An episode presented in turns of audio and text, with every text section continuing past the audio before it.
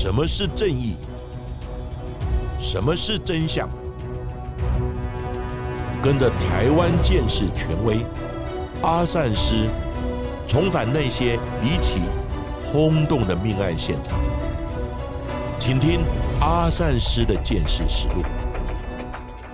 各位听众朋友，大家好，欢迎收听今天的阿善师的剑士实录。我是剑士专家阿善师谢松善。大家好，我是子荣。我们在上一集台南的杀警夺枪案的节目上架当天，就是殉职远警涂明成还有曹瑞杰的告别式。当天在新闻画面看到，真的非常的感慨哦，有许多的警察同仁都在告别式的现场泪流满面，还不敢相信在路边被砍杀身亡的，就是自己最亲近的同事。而在灵柩前往火葬场的途中，也安排了警车前导送自己的兄弟最后一程，而沿路更是有五百多。名的远景列队来致意，场面非常的庄重，非常的哀戚。而在当天，我自己的脸书上面也有警察朋友写道：“今日功绩，明日忘记的无奈。”也希望这两名远警的不幸，可以真正的唤起政府或者是各界对于基层远警的权益和安全的保障。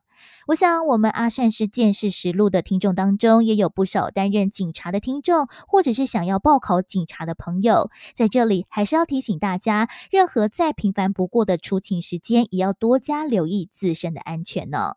不过，在每一次的案发之后，议题都会获得了媒体和大众的关注。但是，后续的承诺到底有没有持续的落实，还需要大众的监督。像是杀警案件，其实层出不穷。像是最近的一起，就是发生在民国一百零八年七月，铁路警察李成汉他在处理郑姓男乘客补票的冲突的时候，遭到了尖刀刺伤腹部，失血过多而身亡。而李成汉刚好就是台南。杀警案的原警曹瑞杰，他就读警专时候的实习中队长，学长学弟双双因为袭警而身亡，令人不胜唏嘘。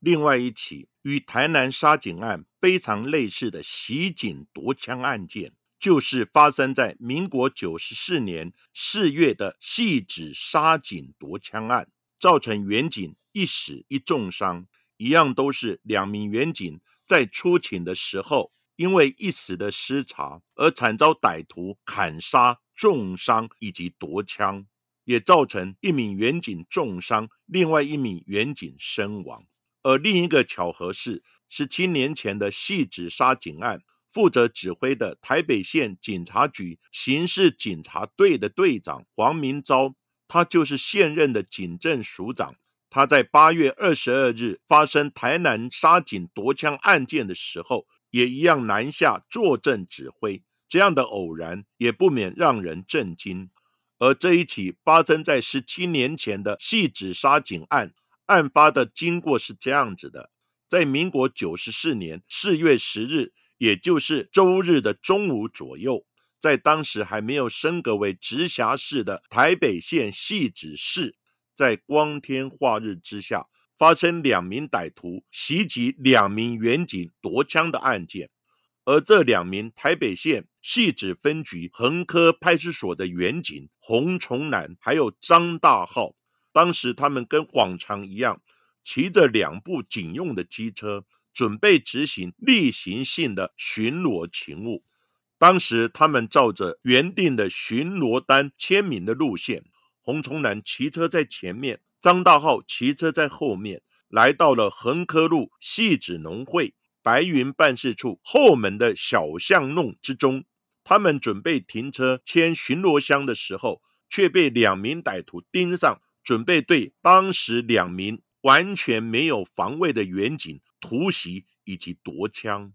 正当洪崇南远景下车，靠着墙正在填写巡逻箱里面的签到簿时，这两名戴着全罩式安全帽、身高一高一矮的歹徒，各拿着一把蓝波刀，朝着远景的方向而来。首先，先是趁着远景洪崇南还没有察觉异状的时候，从后方环抱着他，限制行动，再高高的举起蓝波刀，朝洪崇南的右颈、右背部猛刺。而洪崇南远景企图反抗，不过一个重心不稳，和歹徒两人纷纷被警用机车压住倒下。不过，此时的凶手还不放过他，继续用跪姿对着远景猛刺，也造成他的左胸、右手背的外侧，还有左手前背等多处的刺伤。不过，尽管如此，红绸男远景依旧是紧紧的护着自己的警枪，让歹徒无法顺利的将枪支抢走。另一方面，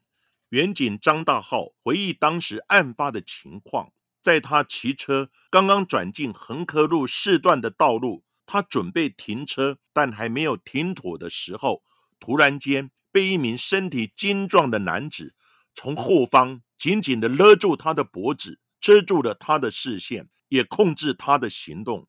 接着，一样被另一名歹徒持蓝波刀往颈部方向割了一刀。张大浩反转过来，马上及时闪躲。不过，歹徒马上再度行刺，导致张大浩左右颈部两侧都受到十五公分左右长的刀伤。在经过一阵反抗之后，张大浩因为大量失血，所以他渐渐的失去了知觉。这个时候，歹徒就用行凶的蓝波刀割断了张大浩腰间的枪套，抢走一把警用的配枪以及十二发子弹。歹徒两人眼见警枪得手，随即共乘一辆机车，快速的逃离现场。歹徒行凶当时，家住在附近四楼的一名八岁小女孩，她也全程目击现场。惊吓之余，她马上告诉阿妈，楼下有人在打警察。那阿妈见状，也马上打电话报警。警交到场之后，发现两名员警倒卧在地上，电线杆、警用机车上被喷满了鲜血，随即将两人送医抢救。其中，远警洪冲南身中十五刀，左前胸三刀伤及肺脏，背部两刀，右颈一刀伤及主动脉，紧急抢救一个小时之后，仍然伤重不治。而张大浩的左侧颈部则是有长十公分、深四公分的刀伤，右颈部有一道五公分的撕裂伤。送医时候鲜血直流，所幸急救之后也捡回一命。新闻一出，震惊了各界，警方也马上成立“动四幺洞顺风专案”，连续三天清查可疑机车，全力缉捕两名在逃凶嫌。先是针对案发地附近的监视器一一清查，进行交叉比对。不过，因为当年的监视器数量不多，而且拍摄的镜头画质大多不太好，再加上歹徒在逃逸时似乎有刻意避开监视器，也让警方的缉捕难度增加。那为了要尽快破案，只能用土法炼钢的方式来寻找线索。警方连夜过滤了细指南港地区上千只的监视器，每一位员警在当时都分配到三到五张的光碟，日日夜夜的盯着电脑来过滤影像，希望可以找到蛛丝马迹。不过，其实都没有太大的突破。而时任台北县警局刑警队队长黄明昭，他也召开记者会，公布相关资料。凶手两人的身高大约在一百七十公分左右，不过因为戴着全罩式的安全帽，无法看清楚长相，所以唯一的线索就是两人共同骑乘的一辆光阳豪迈型号的机车，英文的字号不太确定，但是车牌尾数确认是三四二。希望民众可以提供更多的线索来破案。警方大致掌握了机车的行进方向是往细直及南港地区，所以就准备进行大规模的清查。先锁定案发辖区内的五名有抢劫毒品的前科犯，不过这五名前科犯都有不在场证明，都已经被排除涉案的嫌疑，使得案件再度的陷入了焦灼。就在无计可施之下，其中一名小队长。突然想起，他有认识一位懂茅山道术的第二代掌门人，叫做郑老师。他想用民俗的方式，让案件能够露出曙光。郑老师以擅长的符令出手相助。原本他预计开出三道的符令，希望让警方在十天内可以抓到歹徒。没想到他只用了两道符令，在案发后第十天。果然也让歹徒的身份渐渐的曝光。就在同一时间，警方也接获一个振奋人心的消息：在警方到处访查的时候，就有遇到一名民众。他说，在案发当天，他有看到有人在细指山区的空屋里面烧东西。这也成了细指杀警案重要的破案线索。专案小组和建设小组立刻赶抵民众指证的细指八连路的那一处空屋，结果真的在现场就发现一堆烧焦的东西，从灰烬之中就发现有一串钥匙、烧焦的手套、夹克的外套，还有一张只烧剩下一角的身份证残机。也就是这一张没有完全烧完的身份证，变成了本案破案的关键线索。这一小块的身份证残骸上面写着九巷九号三楼，而警方也将资料带到了户政机关来进行调查，发现家住在细指伯爵山庄的四十四岁的王伯忠，还有四十一岁的王伯英兄弟，案发之后正好也换领新的身份证，而两人的住址和身份证的截角地址相同，也符合钥匙访查的相关结果。再加上建设小组也对于空屋里面查获到的烧焦手套还有夹克进行化验，也证实衣服上的血迹就是殉职远警所遗留，因此锁定王姓兄弟两人犯案。警方在王姓兄弟住处先是埋伏了二十四小时，却没有见到两人的踪影。最后选在案发的第十四天，也就是在民国九十四年的四月二十一号凌晨，进行了破门攻坚，顺利的逮捕收税中的王伯忠、王伯英兄弟。而另外，警方也从停在地下室的机车把手上面采集到了两名被害员警的血迹。终于在案发的第十四天，也就是殉职员警洪崇南在民俗上的二七这一天，顺利的将凶手缉捕归案。不过，第一时间，两兄弟是矢口否认犯案的。而专案小组在这时也展开了心理战，特别选在深夜时刻，将殉职远景的解剖照片摊在桌面上，要弟弟王伯英俯首认罪。他先是沉默了好几分钟，低头不敢看照片，那最后终于抵挡不住心中的罪恶，坦诚犯嫌。也供出了抢来的警枪，还有十二发子弹，还有原本他们就持有的黑心手枪，都埋在了四寿山的奉天宫旁的芒果树下。而另外作案用的凶刀，则是藏在住处伯爵山庄后方篮球场旁边的山坡上。根据警方调查，他们是因为积欠了银行七百万元的债务还不出来，所以决定动手抢银行。原本他们就持有黑心手枪和两发子弹，但这把黑心手枪一直会卡弹，觉得会不利于银行的抢劫，所以他们才大胆的决定要抢夺警枪，并且随机锁定了对象，找上了正在巡逻的远警洪崇南和张大浩下手犯案。王姓兄弟犯案后不久，就前往细指山区的空屋，企图烧毁他们作案的衣物。却因为被路过的民众发现，所以他们一时情急之下，还没等到东西烧完，就快速的绕跑。事后，两兄弟也重返了空屋，企图寻找不慎遗落的一串钥匙。不过，无论他们怎么找，在现场就是找不到。但是，没想到在案发十天之后，却被警方查获了这些证物。其实，在案发的隔天，弟弟王伯英。他就循小三通的模式逃到了中国大陆，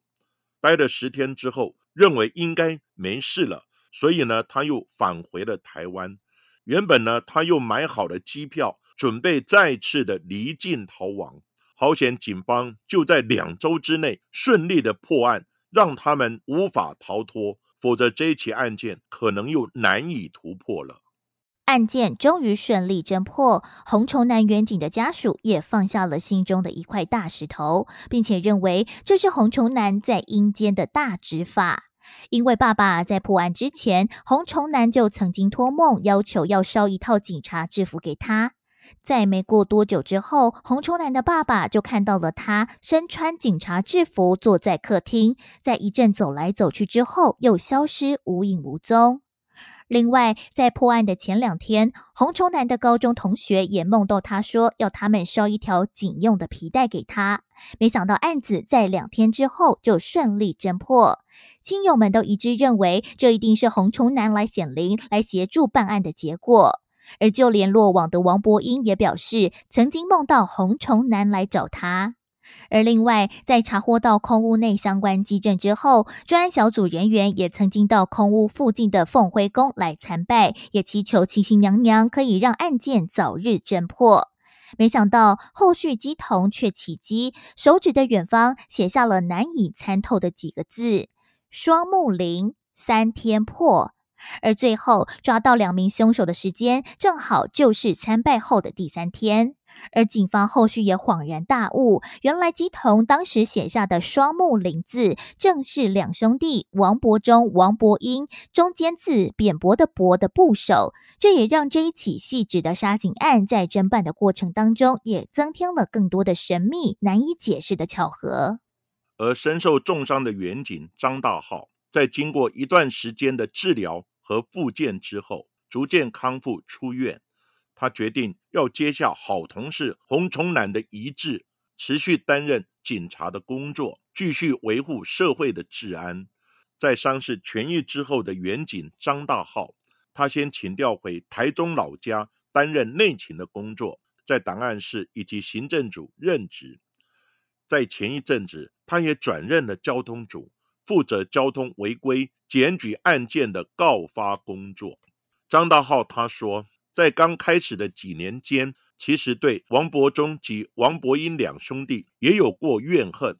不过想想这一段辛苦的期间，有许多人的关心和支持，包括当时警政署长谢营党也对他特别的关心，多次打电话慰问，也让他逐渐放下心中的仇恨，重新展开生活。在民国九十八年三月十三日，最高法院依强盗杀人罪。判处王伯英死刑，王伯忠无期徒刑定验。王伯英现在正羁押于台北看守所，等待枪决的执行。不过，西指杀警案过了十七年，案件定验也超过了十三年，杀人凶手王伯英依旧没有伏法。而也在这一次八月二十二号的台南杀警夺枪案案发之后，殉职原警洪崇南的家属也再次的回忆起伤心的往事。洪崇南的妈妈更是老泪纵横的说：“他最近不太敢看新闻，也对政府失去信心。他还表示，我儿子被杀，还要缴税养杀人凶手，到底天理何在？”而洪崇南的爸爸在最近接受媒体专访时也表示，坏人想开枪就开枪，但是远景却要考虑再三，因为开枪之后会报告写不完。而当时儿子的事情也是闹得沸沸扬扬，但是时间过了，有谁还记得呢？阿善之在上一集台南林信吴杀警夺枪案已经有提出个人的看法，我也说过，以前阿善师还在职的时候。每一次要到刑案现场处理远警自杀或是遭他杀的案件，我的心里都会非常的难过，因为警察就像我的亲人一样，亲人遇害感同身受。这一次探讨新北细子杀警夺枪案，虽然事隔多年，但是我的心情仍然是非常的沉重。我知道阿善师见识实录有不少远警。以及远警的家属，或是想要成为警察的青年学子在收听，阿善师还是要不厌其烦的再提醒几句话：我们的命绝对比歹徒的命重要，不怕一万，只怕万一。警察殉职，今天功绩，明天就忘记。所以只要我们出勤务，就是要先检查装备，该带的就要带，绝不可便宜行事。出外执勤，执勤视同作战，多一份警觉，就会少一份伤害。虽然这些都是老生常谈，但是苦口婆心，阿善师还是觉得这些观念非常重要。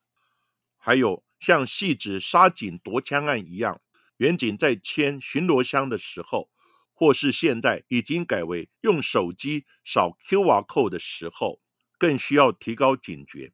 因为这个时候是歹徒最容易下手的时候，在细致杀警夺枪案之后，内政部警政署也改变了警察巡逻的 SOP，要求签巡逻箱时要背对着墙壁，巡逻必须穿上防弹背心，巡逻的路线也不再固定，每一次都会改变。让歹徒无法从巡逻路线中来攻击我们警察。另外一人在签到的时候，另外一人也应该警戒，签完了再换手。阿善是记得，在多年前，我曾经勘察过一件教廷大使馆警卫李胜元被枪杀以及夺枪的案件。嫌犯李斯科就是趁远警李胜元在签巡逻箱的时候，假借要问路，他就拿自己改造的钢笔手枪。近身射击李胜远的头部，近身射击李胜远的头部，并夺取他的警枪，再去犯下轰动全国的台北市土地银行的抢案。当时远警被枪杀的现场惨状，虽然事隔几十年，阿善师的脑海里还是深刻不忘。在每一次发生杀警的案件，政府官员都会说。我们要深切检讨，积极改进。像台南杀警案之后所呈现的种种问题，像警械使用条例的修订、死刑犯的枪决问题，以及警察勤务和装备的检讨改进，这些问题都需要有关单位快马加鞭来落实改进与执行。不要雷声大雨点小，船过水无痕，事过境迁。全然忘记。还有一件事，我认为对受害的远警家属是最有具体的帮助，就是我记得在之前有一位警政署长叫丁元进，当时也发生几件，当时也发生几件远警执勤殉职或受伤的案件，所以丁署长找了企业家募了几千万的善款，当做警察因公殉职或受伤。或急难的救助金，对于因公殉职或受伤的员警以及家属，每个月都给予几万元的生活补助。另外，我认为，对于因为使用警械或是执行警察勤务而导致的司法诉讼，警察单位应该编列司法诉讼补助的经费，并组成最好的律师团队来帮员警打官司、争权益。我认为这才是对远景最实质的帮助。希望相关单位更能积极的落实执行，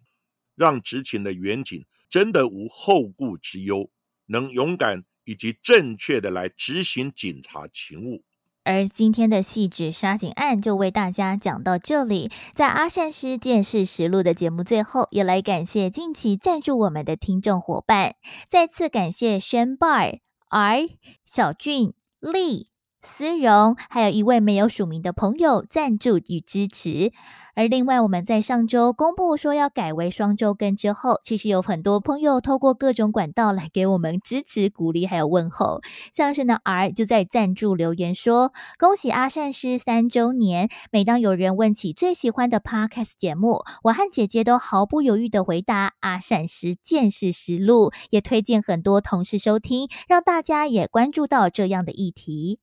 从大学毕业到现在，也听了三年的我，也有能力可以赞助节目了。收到双周更的消息，完全不会失望。健康真的很重要，请子荣好好的休息，多照顾身体哦。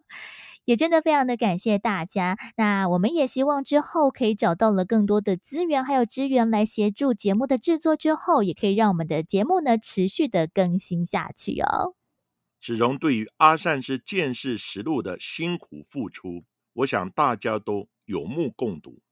现在他的身体已经出了一些状况，我想我跟听众朋友更应该能体谅以及支持他。还有目前我们也正在寻觅能够帮助我们写脚本的高手，希望有文字写作以及有兴趣的听众朋友，如果你们有意愿帮忙的话。希望能够透过 email 跟我们联络。当然，如果脚本采用的话，我们也会给予些许的脚本撰写酬谢金哦。也希望我们的节目能够很快从双周更改为单周更新哦。在这里也要跟大家预告，我们下周就开始会改为双周更新哦。所以下个星期不会有新的节目上架，在月底。才会有更新的一集节目上架哦。尽管我们改成双周更新的方式来经营，也请大家继续支持我们阿善师见识实录的节目哦。而今天的节目就进行到这里，谢谢各位收听阿善师见识实录。如果喜欢我们节目的话，欢迎在 s o n Spotify、Apple Podcast、KKBox 上面来订阅节目，并且踊跃留言给我们，给我们五颗星的评价。同时，也欢迎大家多多利用平台来赞助我们。那下一集也请大家继续听下去。